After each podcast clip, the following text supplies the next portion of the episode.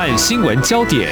焦点时事探索、两岸互动交流，请听中央广播电台新闻部制作的《两岸 ING》。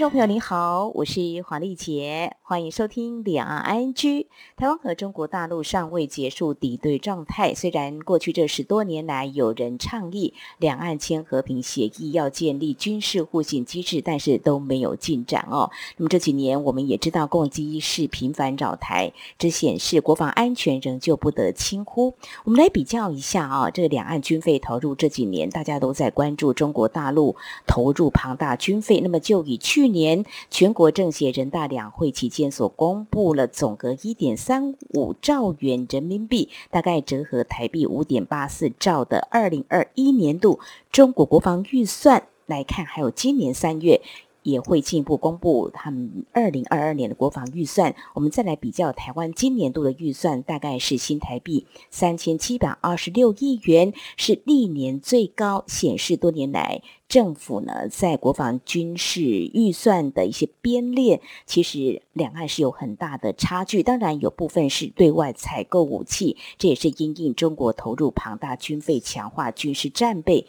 有它的必要性。那么谈到向美国采购，其实有务实的考量。尤其美国基于《台湾关系法》还有六项保证的安全承诺，我们在今天呢要特别针对美国政府在七号就爱国者飞弹工程勤务总金额一亿美元，大概折合新台币二十八亿元，对台军售案进行知会国会的程序。那么渴望在一个月之后正式生效。特别邀请国防安全研究院中共政军与作战概念研究所副研究员舒向煌，从这项军售应应中共军事威胁的必要性，以及如何发挥更大战力效果来解析探讨。非常欢迎副研究员，您好。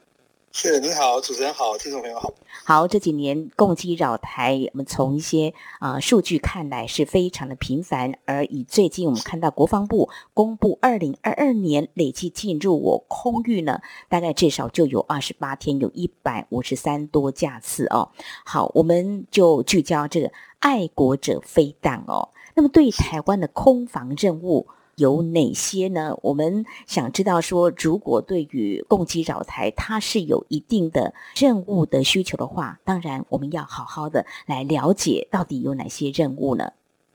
是。呃，那从这攻击扰台这个次数频繁，那我们可以知道，就是说，显然就是对于这个台湾来说，哈，这个国防上面的这个空防的上面的这个负担，哦，其实是非常沉重。那要化解或者是这个空防的压力，或者是持续维持我们的空防安全，哈，那其实当然包括就是我们建制持续强化这个空军的作战能力，包括我们也向美国采购六十六架 F 十六。那另外一方面就是地对空飞弹，就是说我们一般也称防空飞弹，哦的。能力的强化，那这个防空飞弹其实他们其实现在是多重任务了，应该这样讲。但是其实就这个我们这次新闻议题提到的爱国者飞弹来说，它主要的任务有有两个。那第一个就是防空，第二个就是反飞弹。防空弹就是拦截这个敌机的这个侵犯了。那反飞弹呢，就是敌方如果是使用飞弹呢，那个对这个台湾攻击的时候呢，那我们就用这个飞弹防御的这个方式哈，加以拦截敌人的飞弹。那目前国内防空飞弹呢，主要的武器呢是包括像中短程的是英。式飞弹目前正在逐渐的退役中哦，然后短程的飞弹，我们现在开始采购我们自制的陆射箭二飞弹，那作为短程的防空使用，那可能这是会用来对付直升机啊、无人机这一类的新兴的威胁哈。那在中高空的防御呢，那这个主要靠这个爱国者二型跟爱国者三型哦。那我们现在两型飞弹都有，爱国者二型买的比较早，然后比较新的是爱国的三型，再加上我们自制的这个。天宫二型跟天宫三型的飞弹，那共同构成这个整个这个台湾地区的这个防御网哦。那天宫二、天宫三是我们自制的飞弹，除了这关键零组件可能也许要国外进口之外，维修等等哈，后勤性性能升级在我们国内做都没有问题。那爱国的二型跟爱国的三型牵涉到，因为是跟美方购买哈，那其中爱国三型比较机敏，那所以它的这个维修呢，这个性能升级呢，这些都需要依赖美方，这个由美方的原来的这个制造公司哦，那个 Lockheed Martin 或者是雷神，来直接提供我们的。的一些相关的后勤服务。因为我们知道，其实像飞弹系统这种，不是买来之后你放在那边，它就会持续发挥作用。因为它有些系统，它可能必须要经过性能的升级，然后经过调教，然后才能持续它保让它保持它的这个最佳的作战效能。然后有些药柱，它这些东西是虽然是固态火箭，可是你也可能也会有受潮、变质等等这些问题，你要按照它上面的机灵，必须去做定期维修。所以这就是为什么它有这样的一个所谓的工程服务的这样的合约的由来啊。是。那目前就是我们爱国者飞弹连哈，那由爱国者二型跟爱国者三型这两种飞弹共同构成。爱国者二型大家买的更早，那这个它现在已经很多可以在国内进行试射跟维修。但爱国者三型哦，它是比较新的飞弹。那这两者的差异在哪里？嗯，就爱国的二型，它原来是以防空任务衍生出反飞弹拦截任务，所以它在拦截的目标的时候呢，都是以这个高爆的破片弹头哦加这个空中的目标呢加以这个，因为它可能也许不会那么精确，就在它接近目标的时候呢，在它。旁边爆炸，用破片的方式呢，将对方杀伤。那这个对飞机来说呢，这个是很有效果，因为这样子可能就破坏了飞机上面的这些这个引擎啊、这个航电系统等等的哈，嗯就能发挥这个打击的效果。可是对飞弹来说就不是那么有效，因为飞弹它是这个充满大气层的时候，它基本上进入大气层以后呢，它的速度非常快，可能在八倍音速以上。嗯，然后它的那个动能其实很高，所以你即使破片要伤到它，那它可能仍然会这个继续那个坠落下来。即使它不爆炸，它也会发生这个摧毁的效果。所以那个后来美国新发展的这个那个新一代的这种飞弹防御系统，不管是这个新的爱国者三型，或者短程的这个防空，或者是 DHAD，那我们俗称萨德系统哦，这个终端高高度防御系统，那这些大概都是使用所谓的动能击杀，就是它用飞弹自己本身的这个高速哦，在对拦截。变得它使用动能的方式呢，去直接把它撞离它的原来的轨道。那这个当然技术层次就就非常之高了，就是因为你必须要非常精确的撞到这个一个以也是同样以高速进的回充满大气层的物体。那所以它的对这个飞弹的要求非常高。除了它这个那雷达要非常精确的能够计算跟预测它的拦截点之外呢，它的飞弹本身的机动性要非常好。所以它像爱国者三型哦，它跟爱国者二型有点不太一样，它的体型比较小，它是比较是一个圆杆型的，所以那个。呃，爱国者二型的这个发射车呢，它是四枚这个四连装在在一个发射车上面。那爱国者三型呢，一个原来的那个爱二的发射箱呢，它可以装置四枚这个爱国者三型，但它的那射高就比较短，大概差不多二十公里左右。那因为它是属于这种短程的这种战区型的拦截嘛，就是对于这个区域型这进行一个拦截，所以它的那个拦截的范围就稍微小一些。那它除了它本身用这种所谓长杆型，所以它可以达到非常快的速度哦。另外就是它在这个火箭上面呢，它有大概分布的十个这种小型的这种火箭哈，让它就是以类似这种向量的一个这个喷嘴的效果，让它能够在空中呢非常快速的立刻进行机动，就是让它可快速的变换它的方位哈，能够快速的针对这个目标的这个变化来那个加以拦截，所以它的技术层次其实非常的高。那所以它的本身的这个像这些药物，它可能都必须要经过调整，它才能够维持它最好的这个效果。是，那然后可能也包括也许这个，因为它这个本身还有这个，它除了这个预警。之外啊，它自己本身还包括，它有一个主动相位阵列雷达哈，那负责这个提供目标追瞄，然后它还有射控啊等等这些系统啊，那这些整套包括雷达车，包括它的这个那个射控的天线车，啊，包括飞弹车等等啊，构成一整个这种那个爱国者飞弹的系统啊，然后它可能还有跟这个营部构连，然后跟我们的这个预警系统构连等等，所以它这整套系统是非常复杂的。那你要让它发挥这个效果，那当然就必须要市场进行调教。嗯那过去哦，它依据照这个我们跟美方这个采购所定的合约，爱国者二型可以在国内做，可是爱国者三型哦，必须要送回美方维修。那这样子可能当然这个时程可能就会旷日费时。那考虑到这个现在我们空防的压力哦非常沉重，然后两岸的关系这么紧张，那你其实这个战备，那我们现在这个北部地区哦只有三个爱国者连哦，就是混编爱国者二型跟爱国者三型。那其中一个负责防空任务，两个负责这个大台北地区的这个防空跟反飞弹任务，所以他们其实这个任务是非常非常吃重的哈。那那这样，如果说你今天要把它送回美国去维修，可能这个时程可能长达数个月甚至一年时间。那这样子的话，你可能就是这个整个北部的这个防御哦，就就会造成一个空窗期。如果能够在这个台湾进行维修的话，那当然这个时程就会缩短很多了，那成本可能也会减少一些，也也就比较不会出现空窗期。拜登政府的第二次的对台军售，那这个部分呢，所谓的工程合约呢，可能是因为这样子，就是让它能够在台湾进行，那这样呢，真的对台湾的这个战备呢，就比较不会嗯有影响。是好，非常谢谢副研究员呢，哦，非常详细的说明爱国者飞弹对台湾空防任务的重要性哦，所以它是一个可以反飞弹，也可以反战机。哦，我们举个例子来说，我们会广播区里。刚刚您有提到，就是说，当共机它飞到台湾领空，中国大陆它有设定防空识别区嘛？但是它好像跟台湾有一些重叠。如果有这样子威胁性的话，我我比较远一些，那我们就可以侦测到，然后就可以进行广播驱离。这个好就牵涉到这个国际法相关问题，因为 A D I Z 本身其实不具这个国际法的那个效力，那领空才有，所以那当然针对领空呢，我们可以采取一些行为跟动作哈。那这个 A D I Z 因为基本上只是一个防空识别的效果，所以它基本上算是国际空域，但是这个其实对我们的空防上面是会有一些威胁的哈。所以就是其实我们对于它进入这个我们的防空识别区，因为我们现在其实雷达的侦测范围大概也都过去的在早年设计这个防空识别区的时候，那个年代的。这些对于周边的这个空域的这些侦测能力有可能没有那么好，但是现在透过像例如说这个长城预警雷达，然后透过各个区域的这种对空搜索雷达，加上我们的空中预警机等等哦，那我们的这个搜索范围其实已经远远超过这个 ADIZ 的部分哦。但是那 ADIZ 现在已经变成其实就是说，在这个。形式上面呢，就是我们作为一个空防上面的一个预警的范围，就是你如果说在周边你这这个区域之外活动呢，那个那当然我们可能视为就他也许对我们不会有敌意或者什么。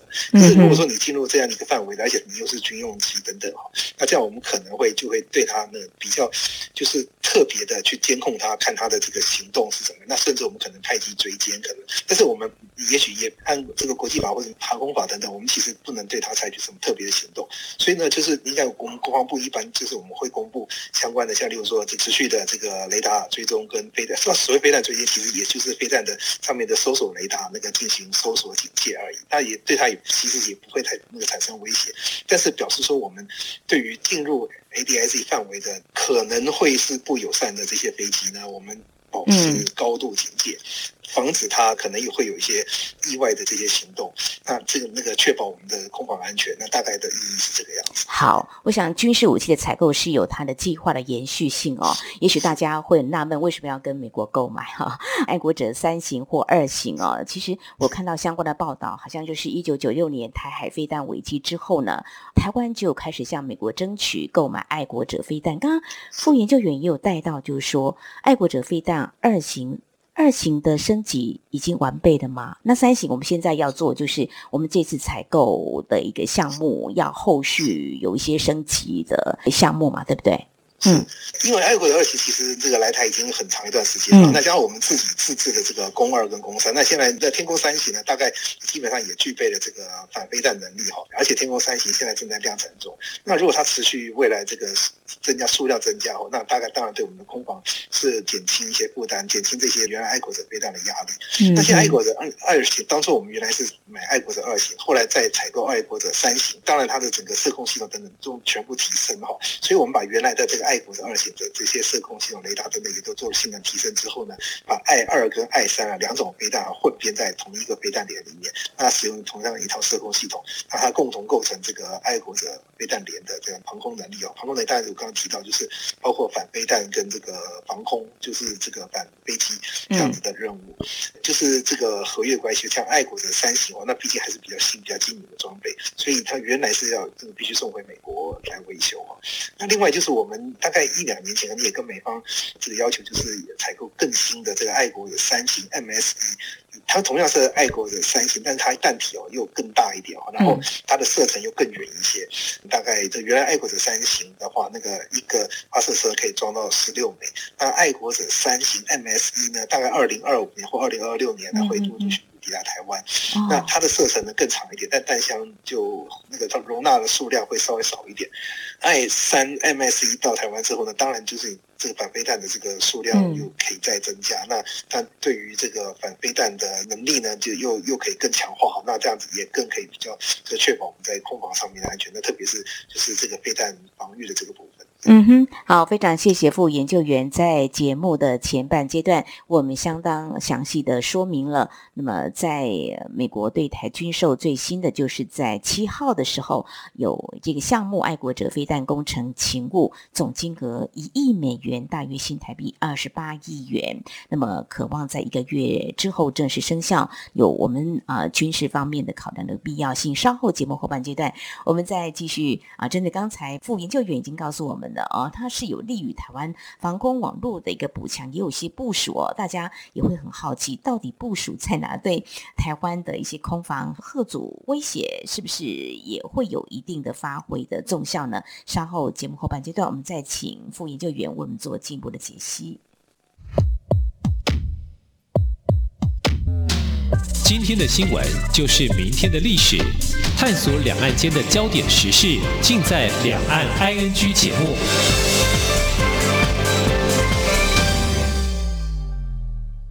大家好，我是张后台医师。接种 COVID-19 疫苗可以预防感染，降低重症及死亡的风险。然而，部分国家即使接种率逐步提升，确诊及死亡人数却不一定逐步下降。提醒大家，千万不可以因为打过疫苗就松懈了防疫。无论是否已经接种疫苗，都要戴好口罩，正确洗手，持续配合防疫，保护自己也保护他人。有政府，请安心。以上广告由行政院与机关署提供。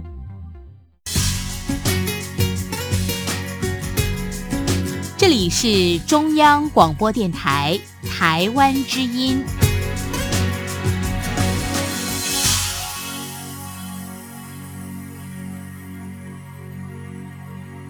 这里是中央广播电台听众朋友继续收听的节目《两岸安居》。我们节目持续访问国防安全研究院中共政军与作战概念研究所副研究员舒向煌，在今天为我们特别来解析。美国对台军售，那么最新的一笔项目是爱国者飞弹工程勤务。而在前半阶段，我们了解了爱国者飞弹对台湾的空防重要任务之后呢，接下来我们就要进一步来看看到底为什么要有更新的必要呢？呃，在谈这个之前，就是刚才副研究员已经带到了哦，就是说，嗯，爱国者飞弹在台湾一些地方有些。部署哦，到底因应中国大陆对台的一些战略调整哦，是不是有做一些调整呢？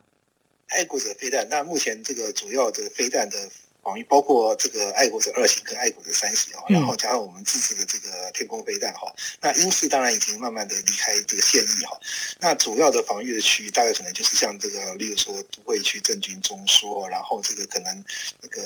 呃，像例如说这个重要的军事设施等等哦。嗯。那这个可能它依它的这个防御的不同的性质哦，因为你看这个越是小区域的，那当然可能就这个越短程的武器。那如果是越是广区的，可能就需要长程的武器哈。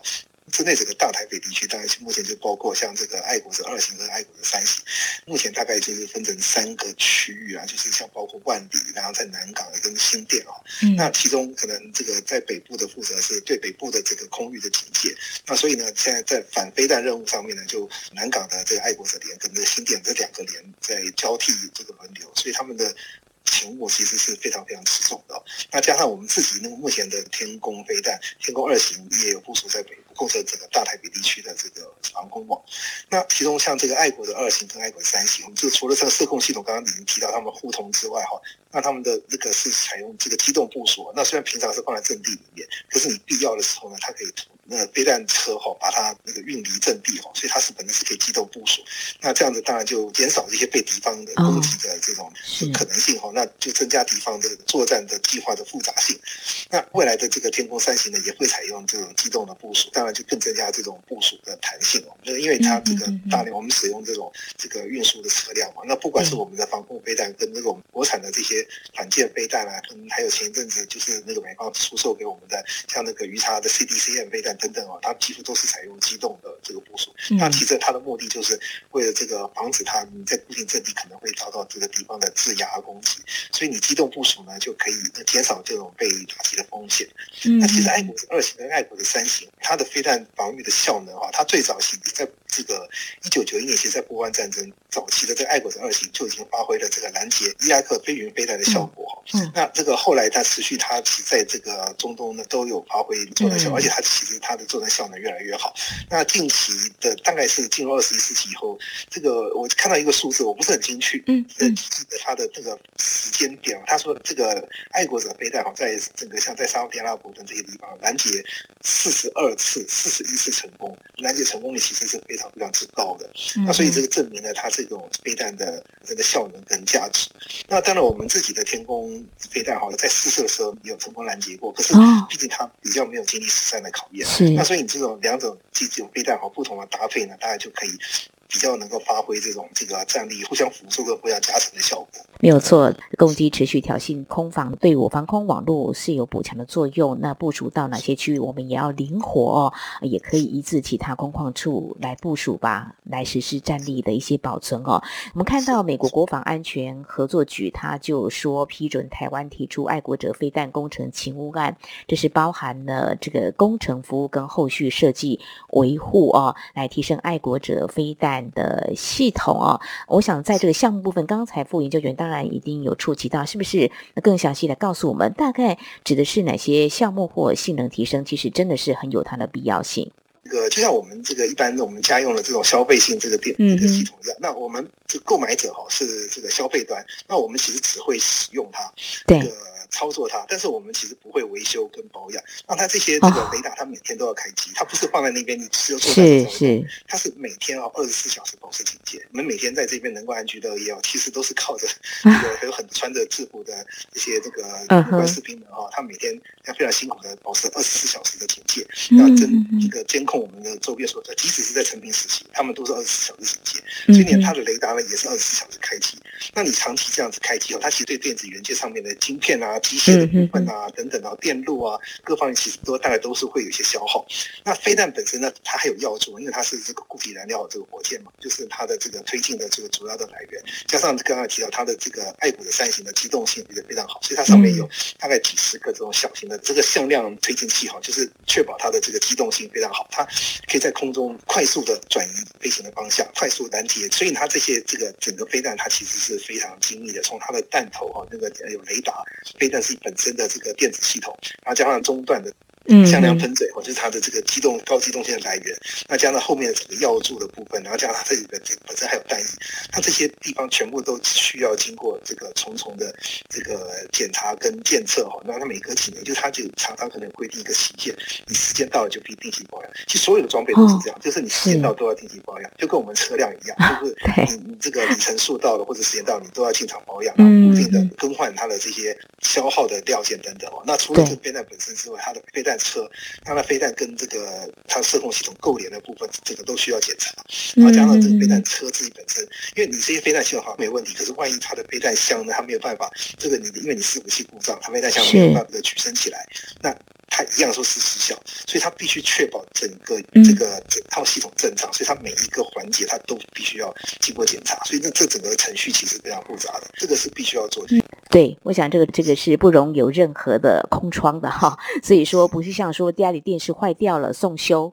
几天不看，但这个很是非常麻烦的一件事情。像刚才副研究员也提到说，可不可以送往美国维修的问题，可能还是旷日费时的啊。那如果是这样子的话，当然啊，美国在军事武器的制造是有它的一个先进的能力哦。台湾现在也强调国防自主，我们是不是可以趁台湾现在也在加强相关的一些产业发展，是不是也可以思考未来做一些结合，也让我们的国防工业或产业经济能够有更好的发展？那其实国防这个产业跟国防科技，它也是越来越复杂、越来越精密。然后，其实它自己本身也非常依赖的民间的体系，像美国，它几乎它的这个国防这个生产几乎都是靠民间的厂商哦，那不管是大型的或者是小型的，但它现在可能很多改变这个采购的方式，但是就是像这些小型的这个新创的科技公司采购，但是总之哈，它都是依赖这个民间的产业。那民间这产业呢，不管是造船，不管是飞机，或者是像飞弹啊、引擎发动机啊等等各种不同的产业，它都是靠整个产业链啊在支持它，就跟我们这种高科技产业一样，它其实也是一个，就是你看，需这个需要有这个。那个晶片的生产、晶片的封装，然后其他这个电电脑周边的一些相关，像电路板啊等等啊，电源供应器、机壳啊等等这些，就整个构成一个完整的产业链。你看，像台湾有一个资讯这个完整的产业链，同样像美国在国防产业，它其实更为复杂哈。那它整个像这个一个那个造船产业，或是一个这个飞机的这个生产厂啊，它可能它的这个零部件的供应啊，就遍及美国的整个可能五十州的其中四十八、四十九个州。那所以它就整个它会对美国的整个经济体系形成一个影响。那这当然也包括可能就业率问题，包括各种产业供应的问题，甚至可能到最上游的，像例如说稀土的供应啊等等，晶片的供应等整个是构成一个主光产业的基础哈。那其实对台湾来说，虽然规模没有那么大，但是大概是同样的情况。那近年来，像我们的这个汉翔公司啊等等，我们也是这个强调，就是它在发展，像例如说这个永英教练机的过程中，它也会培养这个国内相关的产业哈，辅导他们能够这个成为这个国防产业供应商，因为他们可能平常做管路或者什么。那你要如果说要成为战斗机的这个航空这个产业的一些这个零组件、那个金属结构、这个管线等等的，它的供应商，你就必须要符合这个军用或者是这个航空用的这个也非常严苛的标准。那它这个。像汉翔公司，它自己本身可能就是这样一个一个整合商。那像美国这些这个大型厂商，像波音啊、Lockheed Martin 啊什么这些雷神公司，他们也是一个系统的整合商哦。他们自己很多东西，他们其实不自己生产，但他就是跟这个民间的这个产业，那个各个产业链那个要求他们提供这些相关的这些零组件，然后达到它的标准哦，把它整合在这一套系统上面。然后呢，他再负责监测，确保这个整个系统能够完全发挥作用。那这样子是一个整个国防产业的基础哦。那所以它其实就说我们。今天这个采购军事装备呢，它一方面现代的装备其实都比较昂贵了，所以你这为什么大家说，哎，怎么为什么花那么多钱？为花那么多钱？那问题是现在高科技装备，现在这个国防其实就是一个花钱的事业。那另外一方面就是不要太把这个国防认为说它就是一个消耗，只是花钱而已。因为你国防产业、国防经济链，它其实国家经济体系的一环，那它一样也对这个产业呢会有一个相当的贡献。那虽然我们这些东西可能是因为是这个外购的部分哦，可能。它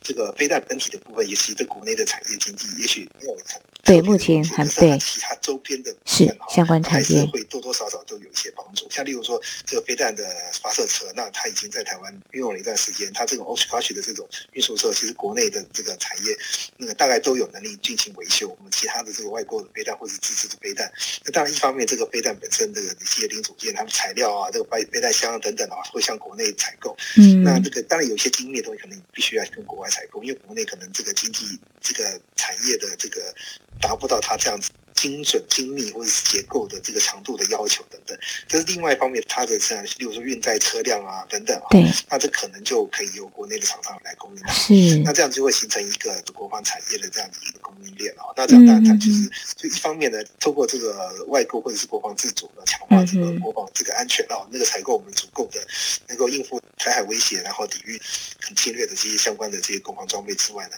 同样它也可以就是对于国内的经济呢，能够有一定的。帮助，然后提升国内的科技的水准，甚至其实可能包括像，例如说像中中科院或者是这个泰翔公司，它每次为了这个研发一套系统，它就会培养一些相关的人才。那其他的像比如说国家太空中心，其实都也都是一样，你有一个大系统的这样一个计划，你就可以培育一些国内的这个科技人才，强化国内科技水准，然后这个培养国内的这个零部件的这个这些供应商，让他们能够加入国防产业、高科技这个产业的供应链里面哈，那提升他们自己的技术水准，那也强化他们自己。在国内跟国际的竞争力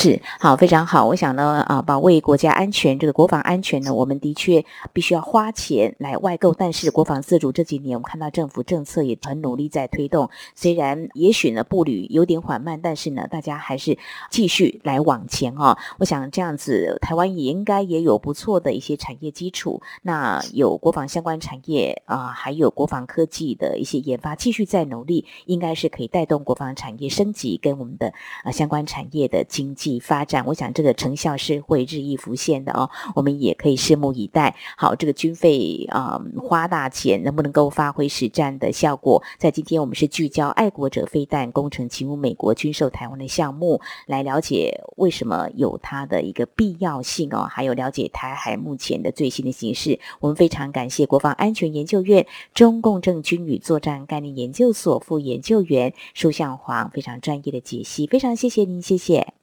谢谢。好，以上就是今天两岸安局节目，非常感谢听众朋友您的收听。华丽姐祝福您，我们下次同时间空中再会。